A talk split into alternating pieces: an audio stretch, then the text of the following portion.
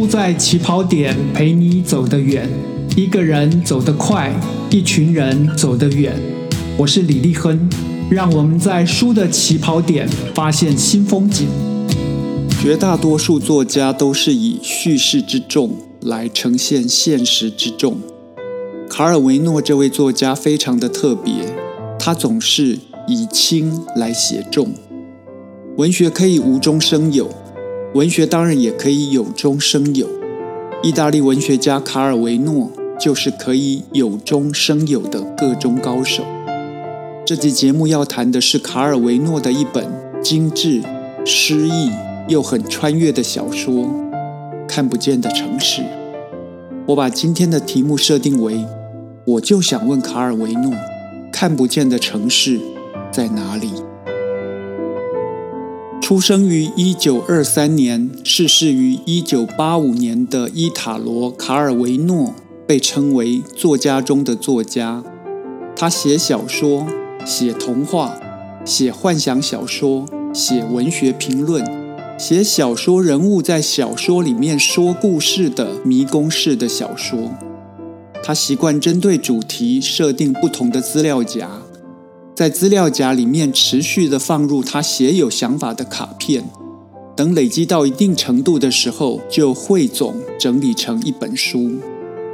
也就是因为有这个资料夹跟那个资料夹，里面又有这个主题跟那个主题的重叠以及灵光乍现，所以他的写作会出现作者、书中人物之外第三者的点评。事实上，这个第三者。很多时候，甚至是书中所提到的人物，或者从故事当中延伸出来的第四人、第五人，听起来奇怪吗？有一点，你会看不懂吗？并不会。怎么看看不见的城市呢？卡尔维诺在《城市与眼睛》这个章节里是这么说的：是观看者的心情赋予真如德这座城市形状。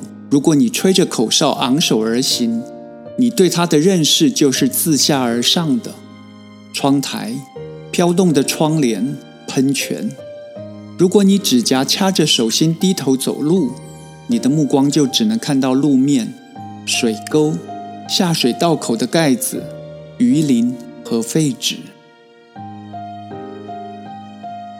观看的角度，观看的习惯。的确会影响到我们看世界的方式跟结果。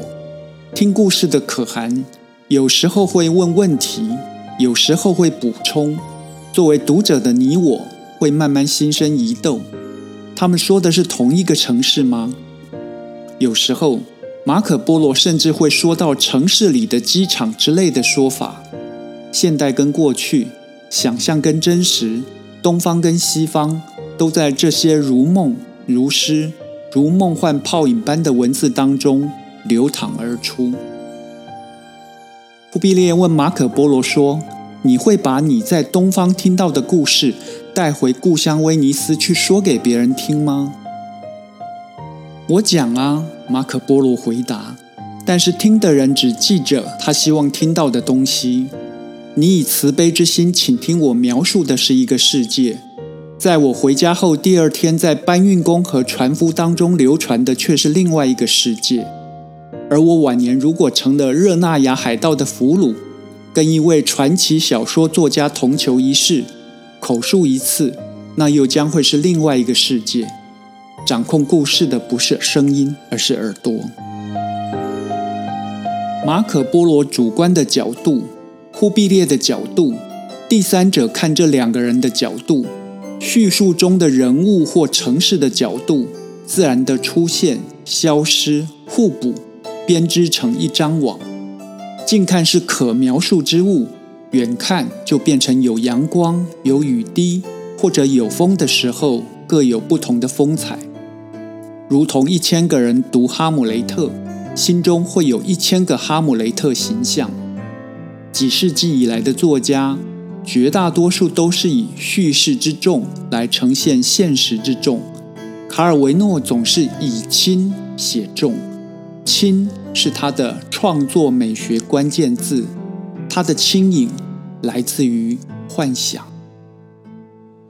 对卡尔维诺而言，所谓的想象力必须与幻想、空想、无中生有，特别是有中生有去结合起来，那就是有所本的渲染加粗线条，用不同色彩盖上、涂抹，甚至是掩盖。